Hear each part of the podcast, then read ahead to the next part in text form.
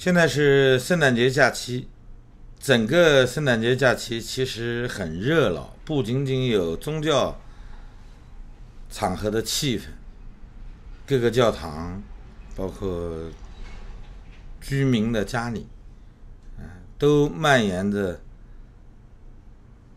庆祝的这种气氛。其实，整个国际社会间也流传着许许多多的好消息。当然都是针对特定群体的，譬如说，在中国的特斯拉，那么为了建设特斯拉的上海工厂，呃，中国又给了特斯拉一百亿人民币的贷款，啊，五年期的贷款，因为他之前已经拿到三十五亿人民币了，现在还不上。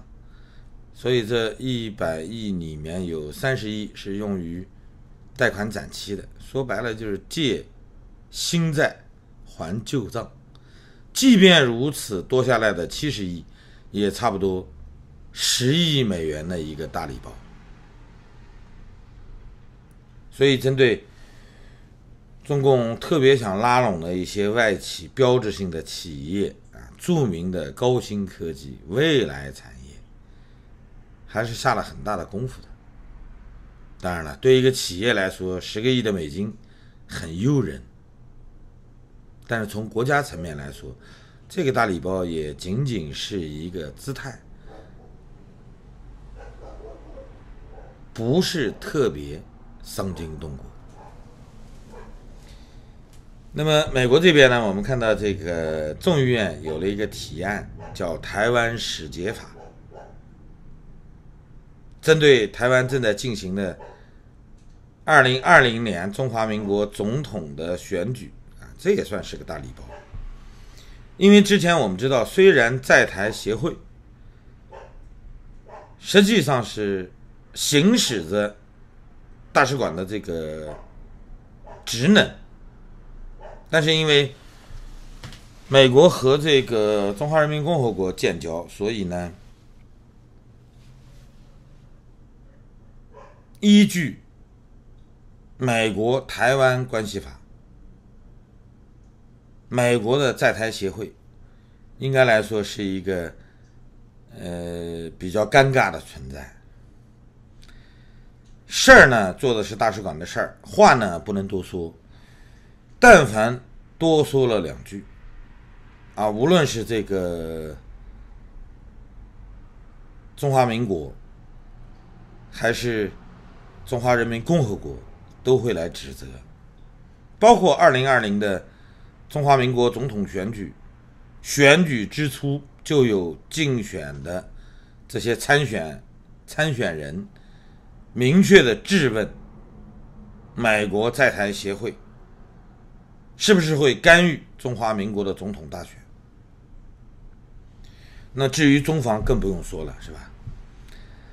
涉及到与台湾的任何新的政策的调整，都会被中华人民共和国的外交部抗议一番，因为他除了抗议还是抗议，所以大多数人把他认为是口交部。有一些人甚至经常引用希特勒在二战前鼓捣的一些宣传用的词语，是吧？啊，除了抗议还是抗议。其实有很多事儿，我们看到的都是仅仅浮现在我们眼前的，实际效能很低。那么，二零一七年开始，这个政策开始有变化了。最初的变化是我们知道的川菜通话，呃，跟着我们看到有很多美方针对中华民国具体的调整，包括增加了。美国与台湾关系法的一些附件啊，不断的修正它，那么开放了军舰停留补给，甚至未来在台湾还会出现美国大型军舰，包括航母的维修基地。那至于说，呃，二零一八年在台北新开的。美国驻台湾，嗯，怎么说呢？应该叫在台协会的处长，这个官邸啊，其实你可以把它翻译成大使馆，是吧？新馆落成，它的规模很大，而且已经有正式着军装的美国海军陆战队士兵进驻。这就意味着它已经成为一个大使馆的标配了。那么今天我们看到，美国众议院有两个议员发起了一个议案，要求美国在台协会的处长不不再由国务卿任命，而是应该等同于大使，至少是无任所大使。按照这个级别，应该由美国国会的参议院来任命。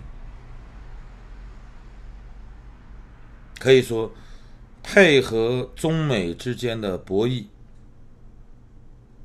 中华民国”这个字眼越来越多的出现在我们面前。两年前，许多人认为这是一个地缘政治的考量，很落伍。两年了。大家还有这种印象吗？应该来说，事实胜于雄辩。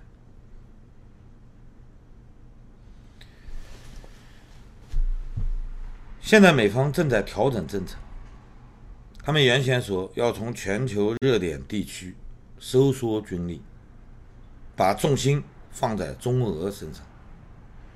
其实俄罗斯是属于捎带手的，主要的目标。还是在亚太地区。那么俄罗斯一直说我们是一个欧洲国家，对吧？即便我们有远东部分，俄罗斯的太平洋舰队从日俄战争时期就是一个非常荒诞的存在。即便是今天，除了几架能够飞天的大狗熊在日本海的上空。环绕一圈，显示俄军还有核弹的投放能力，其他应该来说就没有什么可以推崇的东西了。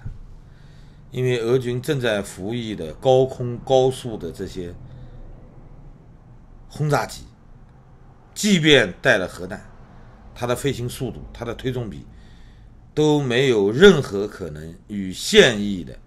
美军、日军的战机去对比，它在亚洲的存在其实不重要，海军就更不值得一提了。因为俄罗斯很长一段时间，因为军工受到军费的限制，很多武器它已经搁置了研发，甚至有一些传闻。呃，具体的一些中量级吨位的战舰，完全是靠中方来供给的。因为中国在制造商船的过程中，同时也在提高军舰的制造能力。所以我们看到，俄罗斯的存在在远东部分的存在，其实并不在美军印太司令部的眼中。他从来就没有达到过这个高度。那么，针对于在欧洲，美国人的封堵其实作用不大，包括这个乌克兰战争期间，克里米亚半岛的归属，欧洲、美国都没有插上手，更多的只是制裁。那么，现在美国人说要把。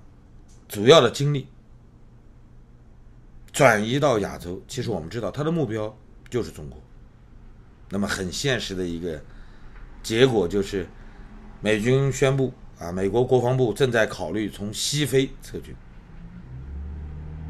然后从中东收缩军力，尽可能多的把资源关注到亚洲。现在我们应该很清楚了。这个圣诞节接踵而来的消息，基本上都是针对中国的，或者说关注中国的人更愿意听到的是与中国相关的信息。可能内地啊，过节的时候查的比较严啊，不鼓励你过洋节。有一些小地方没文化，直接就把禁止过洋节啊，中国人不过外国节，形成文件发下来了。其实我们知道，在中国的大中型城市，绝大多数情况下，因为它涉外，因为考虑到国际影响，其实并没有大张旗鼓的不让你过，只是你很少能购买到适合节日气氛的东西。越来越多的人其实是自发的约束自己，欢庆圣诞的这种情绪，因为他怕有人给他找后账。那么这个世界上，大多数国家在宗教自由这一块上做的还行，尤其是西方国家。所以呢，整个世界沉浸在一片假期的气氛中。并没有受到太多的干扰。